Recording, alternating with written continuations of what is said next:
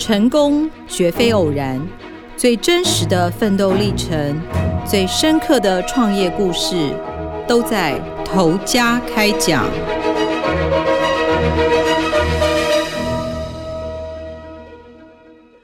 各位听众，大家好，欢迎收听由静好听与静周刊共同制作播出的节目《头家开讲》，我是静周刊财经人物组记者谢君怡。不知道大家有没有自己换过灯泡，或者是像马桶盖这些简单的一些家居的家具哦？就是其实像我们很多人现在家里有马桶坏掉，干嘛不一定会去找水电师傅嘛？那我们自己去买一些简单的东西来做。那大家会去哪里买这些器材或者是工具呢？很多人其实会选择到就是我们很熟悉的特力屋。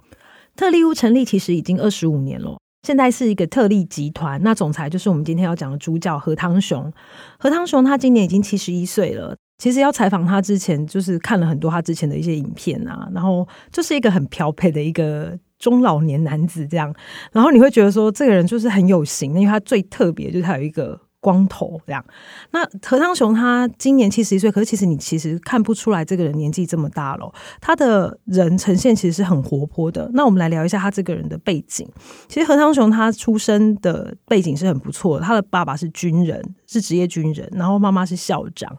然后他从小就是长子嘛，生活在一个听起来好像是妈妈就是军公教家庭，应该很严格。可是其实他的妈妈是一个教育理念非常 open 的人。他以前当过台中女中的校长，基隆女中的校长。那何汤雄小时候，他有时候他其实没有那么喜欢读书，所以那时候他就算。考不好啊，妈妈一直跟他讲说：“哎、我是校长，你还是好歹念一下书。”这样就是给他的空间其实是非常大的。那何昌雄他就是一个很聪明、很活泼的孩子，所以他自己觉得他的这个特质其实是跟妈妈给他的环境教育很有关，就是因为妈妈并没有去限制他的想法，也没有限制说他一定要怎么做，所以应该可以讲说不一定要照着世俗的规矩去走的一个家庭哦。然后加上因为他是长子嘛，那妈妈会给他的资源比较多，所以他对朋友很大方。然后他说，这样的环境造就他的个性，就是跟朋友往来的时候，你对我大方，那朋友也会对你很大方，所以就是有来有往。这种个性的特质是很适合当业务的。特力集团一开始的时候是叫特力贸易，那在更早期叫秋季贸易，其实是呃李董事长就是李立秋何汤雄总裁的妻子创立的秋季贸易哦。当年的时候就是。李立秋创了秋季贸易之后，然后后来又改成特例贸易，然后何汤雄进去当了验货员。那两个人是在等于是特例贸易的时候认识的。那时候李立秋挂的是总经理，何汤雄挂的是就是验货员。那他们两个怎么会在一起呢？一个大老板跟一个小员工。这段经历其实蛮特别，就是何汤雄他就是一个能言善道的人嘛。那李立秋是一个比较务实，因为他的家庭的背景是比较清寒出身，就是一辈子就是很想要努力赚钱啊，然后就是可以帮助家里这样，然后就是一个比较务实，一步一脚印在想要去把钱挣回来的人。那那时候何汤雄进了这个秋季贸易之后，验货员常常会到很多工厂去，就是呃去验他们的商品，因为贸易公司嘛。那那时候其实台湾是。有点像是加工很旺盛的那个年代哦，就是很多国外的企业会把一些小东西啊拿来台湾这边做，然后再出口出去。那当时何汤雄等于都要开车到这些工厂啊去验货，个性就是比较 open 的人，他常会跟一些就是工厂的厂长他们有一个很好的关系。就有一次，就是有一个厂长他的公司经营不善，他的工厂经营不善，然后就跟何汤雄借钱说来周转这样。那何汤雄也觉得说啊，大家交情都这么好了，而且就。感觉借他还有不错的利息，这样，所以他就决定说，那我就借他自己，等于掏了自己腰包的二十万，他自己存的二十万，跟他跟妈妈拿了三十万元，然后就五十万借给那个工厂老板，就没想到后来那个老板还不出来，公司就倒闭。他本来还想把这间工厂就是交给何汤雄管，但他就觉得他。没有办法，那可是他要还给妈妈钱啊，三十万怎么办？就他居然硬着头皮去跟总经理，就是李立秋，去说你可不可以借我三十万元？就李立秋还真的借给他，让他去还他妈妈。那时候他们觉得哇，这个总经理就是人很善良啊，然后又大方，然后他就决定就要追这个总经理，就三个月就真的追到手，而且追到手之后火速的就娶进门，这样就是这一段插曲是蛮有趣的啊。但大家看好像说，哎，小员工娶女老板。好像很不错啊，可以少奋斗很多年。其实这两个夫妻就是从一个小小的贸易公司，哦到现在有特力集团，是这两个夫妻一起齐心打拼出来的。就我们刚刚听两位的背景，他们两个人的背景，我们就知道他们是很互补型的一对夫妻哦。就是在两个人一起经营特例贸易的时候，李立秋是比较和缓型，就是比较稳扎稳打型。那他没有像何汤雄那么敢冲，所以那时候很多的业务就变成是何汤雄去外面，就是去找一些机会进来啊。那李立秋的部分呢，他就等于是安安稳稳的在后面，就是把一些该处理的一些工作处理好。李立秋有一个很大的特质，我觉得蛮特别是说。他其实那时候那个年代，其实大家比较不能接受女强男弱这件事情，所以等于他们结婚的第二天，他立刻就把总经理的位置让何汤雄来当，然后自己当经理。那两个人一起夫妻打拼，就不会有旁边很多的闲言闲语来影响，不管是事业或工作。那刚刚有提到嘛，那个年代就是台湾其实是家庭及工厂，所以只要你愿意做，愿意努力做，其实都能够赚到钱。所以何汤雄就说，现在看大家好像觉得说。就是他娶一个女老板，少奋斗三十年，其实没有。那时候台湾的甚至连高速公路都还没有盖好，都是一段一段的，所以他们要验货啊，要取货什么的，都是两个人就一路从台北，然后就这样一路开到屏东。然后再开回来，那时候也租不起仓库，所以都是在大大马路半夜的时候没有车子，然后就把那一箱一箱的货物在大马路再分装成小箱小箱，然后所以很其实那时候是很累的，就是这样子慢慢慢慢做起来。那刚刚有提到说，其实是因为何汤雄很敢去尝试各种机会嘛，那渐渐的，就是特力贸易越来越大间的时候，何汤雄那时候就。常常开始有，因为贸易其实很多的对口都是国外的厂商，那何汤雄很多的时间就会是在国外的时候要去拉这些业务啊，所以他那时候要去就在国外，就是看很多不同的东西的时候啊，然后。那时候是九零年代的时候，他就看到了国外有 DIY 居家购物商场崛起，然后那时候就觉得这东西其实在台湾好像可以试着做，因为那时候有朋友会跟他讲说，当一个国家的国民所得只要超过一万美元哦，其实居家装修的 DIY 的那个风气就会兴起。但是那时候他决定回来台湾要做这件事情的时候，台湾这边的朋友就跟他讲说。现在大家要修水电、要装东西，都马去水电行那种老师傅，你就找来，就他就可以帮你装就好了。台湾的男人没有那么勤劳，要去就是帮家里做这些事情，这样。那何汤雄就还是要做嘛。然后反正后来到了一九九六年的时候，刚好就有一个英国的一个国际装饰建材零售公司是翠丰集团，那他们就跟他合作，就在台湾成立了我们大家很耳熟的 B&Q 特力屋。做完之后，就是没想到还真的就让他成功了。就是那时候大家都开始去买一些什么水龙头啊，就一开始最简单的水龙头啊、灯啊那种，就是慢慢慢慢就发觉这个风气还真的在台湾带起来了。然后我相信那个主题曲很多人都还是有记忆的嘛，你就可以知道说当年这个东西到底有多红。那所以何汤雄都讲过一句很有趣的话，他说：“我们特力屋对台湾很大的贡献就是我们培养了很多新好男人。”我们这样想起来，他那时候其实他做生意这样子听起来好像都顺顺的嘛，就是他就是那时候有个外号叫做“街头博士”，因为他脑袋就是各种新的点子，也没有接受过正统的商业啊经营这样的教育，他就觉得说，为什么他那么敢冲？就是他觉得说，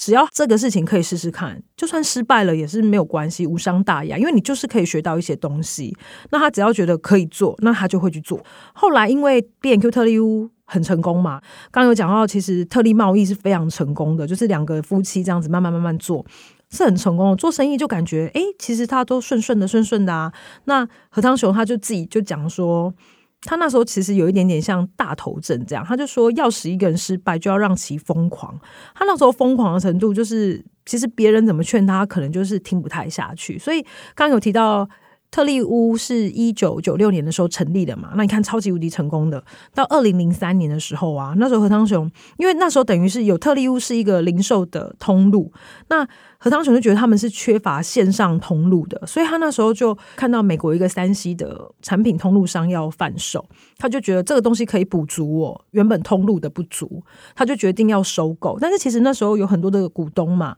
那股东就跟他讲说，这种不熟的行业你千万不要碰。但是他就觉得。依他的能力，应该是没有什么问题的，所以那时候就收购了。可是问题是，收购的时候，就是你就发觉他根本就不理解那个整个网络通路跟一般实体通路的那个落差，所以那时候就整个就是大失败。他失败的结果是八个月就赔掉六亿元，所以就那时候就说他从经营之神就瞬间就跌落神坛啊。那那年的尾牙，因为是亏的这个程度真的是很高，所以他那年尾牙的时候他就。为了谢罪，他就举了一个牌子，上面写“剃头谢罪”，然后就直接在尾牙场的时候就把头发剃光。这件事情其实也影响了，就是说后来特力屋，你现在看它就是一个很稳健的公司，就是特力集团现在它是不会去投资它不熟的领域，因为它就是很怕再重蹈覆辙一件这件事情。那可是其实也是在二零零三年的这个事件之后，以前我们都知道，就是都是他跟李立秋两个夫妻，然后就是把这个集团整个慢慢的这样整个养大壮大，他那时候才发觉。当一间公司集团化了之后，其实你用那个家族化的经营模式是不行的。它其实是要更有规矩、更有制度，然后就是必须找一个比较合适的经理人来，好像会让公司它的体制会更健全。其实他从二零零三年之后，等于赔完这六亿元之后，他就开始跟太太有在商量说，他们要找一个。适合来帮特力整个做有点像是改变体质的工作的一个经理人，那可是他们寻觅了非常久哦，就是一直都没有找一个适合的人，一直到二零零九年的时候，那时候他们找到了 IBM 出身的一个就是新的总经理叫童志祥，然后把他找来之后呢，何昌雄就决定卸下董事长的职务，然后就挂名总裁。那总裁这个职务就很特别啊，你可以管事情，但你也可以什么都不管。那因为你不需要签字嘛，就是。不会有人说每天拿着公文要去等你做决定。可是其实他那时候有提到一件事情说，其实因为以前都是他在管别人，然后这间公司都是他说了算，所以那时候童志祥来的时候也是有一点故意，就是他会把自己喝醉，隔天没办法去开会，因为他说你已经习惯这间公司以前都是你管的啊，那现在有另外一个人要来管，那如果你跟他意见不同的时候，你就同时出现在同一个会议里头。那底下的人要听你的还是听他的？所以后来他就干脆就是啊，我就前一天晚上喝多一点，然后第二天就睡到自然醒，我也不去参加那个会议，那大家就不会有这个问题。之后有七年的时间呢，他就是一直在就呈现半退休的状况，就是他那时候有迷禅修，会去参加很多那种心灵成长，就让自己有心灵成长的事情，去打坐啊，去游山玩水啊。然后他还会跟我们讲说，你们有没有接触过禅修？当我们摇头，他讲说，你还是要去试一下比较好，就是需要让自己。适时的脱离一下这整个很世俗的社会，其实对自己的心灵健康，他会觉得是比较好，不管对心理或生理。那为什么到最近我们又可以看到何堂雄一直不断的出现？其实就是因为到了二零一六年，特例在中国，他们有就是有点像是他们有一个特例和乐，就像台湾有很多特例屋、特例和乐一样。大概是十七年前左右，在那边就开始成立。然后那时候到二零一六年，就是到四年前的时候，特立的中国事业突然间就是断崖式的暴跌，因为它就是做零售嘛。那我们都知道，其实中国现在市场很多的部分都是用网络。我们台湾人的想法会是，我要买家具，我要买一些居家用品的时候，其实我要看食品。就是我要摸过，我要真的了解这个东西好不好？但其实中国因为他们的网络真的太方便了，所以很多的那个，尤其是年轻人，他们都会直接网络下订，然后来了不 OK，那要么就是很便宜，我就是干脆再买新的；要么就是哎，我就是退换货嘛，麻烦一点，那我可以退换货。特力中国的事业可能就因为这样就受了很大的影响，一年就掉下五千万。的人民币，那个等于是暴跌那个业绩，那那时候李立秋就决定说，他必须把它卖掉，就有点像是断尾求生这样子。可是何汤雄说，那时候因为他的个性是有点像打破砂锅问到底，就是他到处去问人说，为什么我们中国的事业做不起来？当时在特例派去中国那些人，没有人可以回答他，那他就觉得我都问不到结果，那你就这样卖掉，他不甘心啊。他说。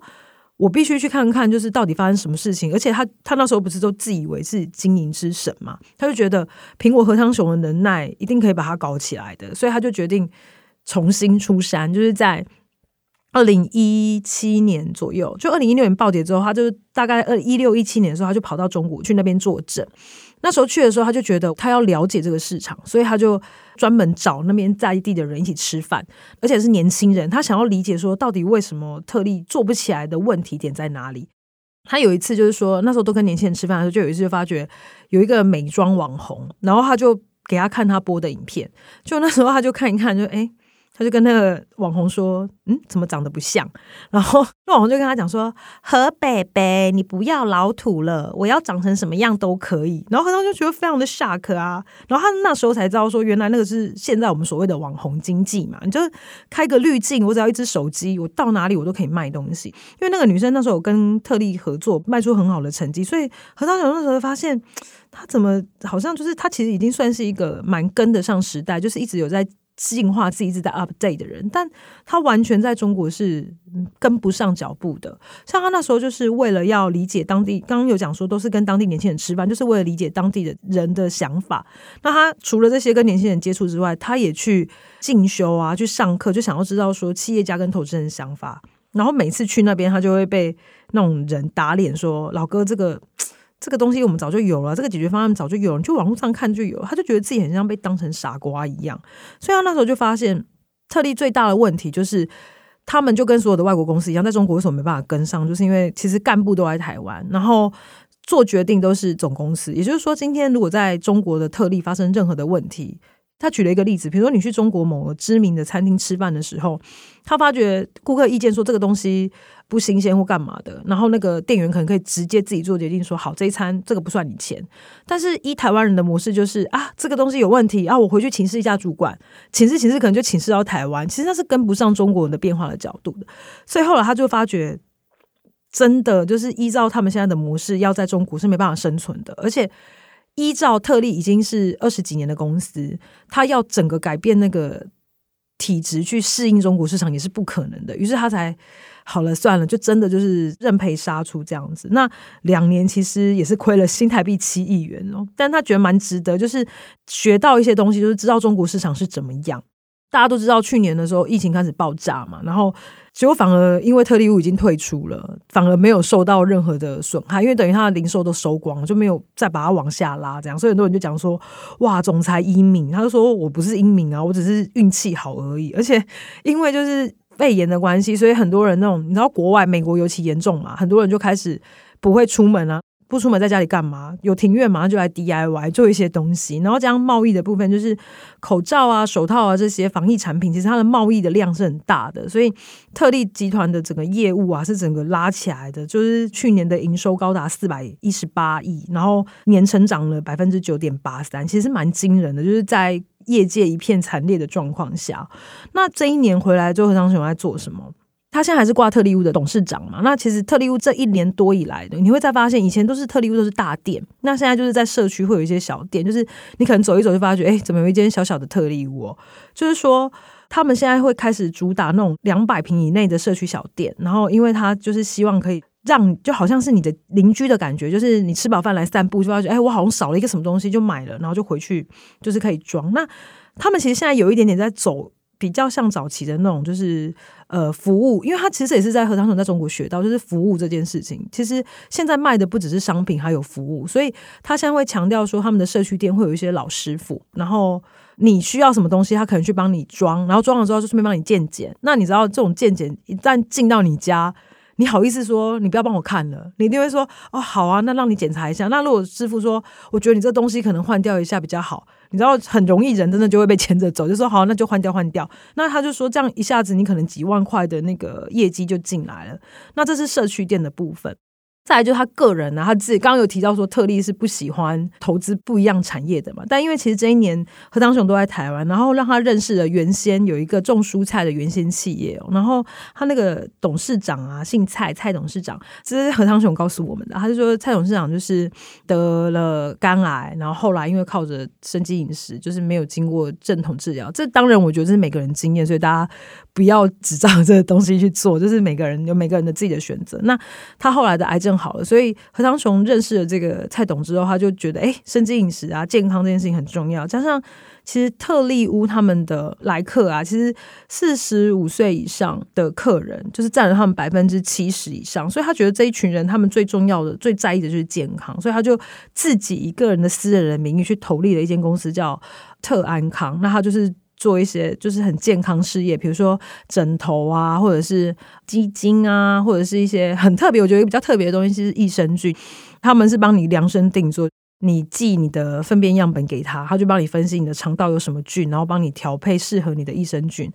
做这些等于是相关的健康产业。那为了这个新事业，其实七十一岁的何长雄很拼哦，他自己就是现在先当网红，所以他拍了很多。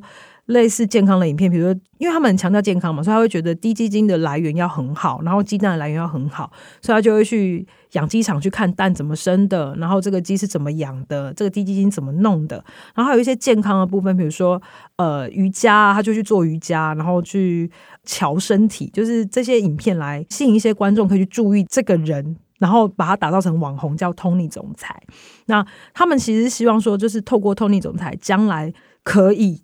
变成是一个网红之后，再带特安康的货进去销售，就等于是像现在的直播在卖东西这样子。但是他们就是最主要的东西还是主打何汤雄这个主角就对了。所以何汤雄其实现在就是你知道，人生七十才开始啊，虽然今年七十嘛，他七十岁才有整个人生的事业，有点像打掉重练，但是。也是做的蛮开心的啦，就是现在的他，别人说好来拍片了，然后就去拍片了，然后每天也不敢像以前就喝醉嘛，故意不开会。他现在就是要很正常的规律的生活，然后隔天就进去跟一票七八年级生，嗯，不对，八九年级生一起开会。然后采访完之后，你会发现一个。老板哦，就是为了一个新的事业，愿意重新开始，然后就是他很冲，他也不怕说，你知道，重新当业务很容易，就是又遇到被洗脸啊，就是不像以前当总裁很很快活，还有人帮他开车或什么，他现在等于重新开始，就是不管你是几岁的人啊，只要你有梦想，其实你好像都应该可以在从这时候就可以重新开始，然后至于做自己想做的事情。好，今天我们的故事呢，大概讲到这里哦。感谢听众的收听。那如果有兴趣想要更深入了解特立集团，请上网搜寻《看家本领》系列的完整报道。也请持续锁定由静好听与静周刊共同制作的节目《投家开讲》。我们下次见。想听爱听，就在静好听。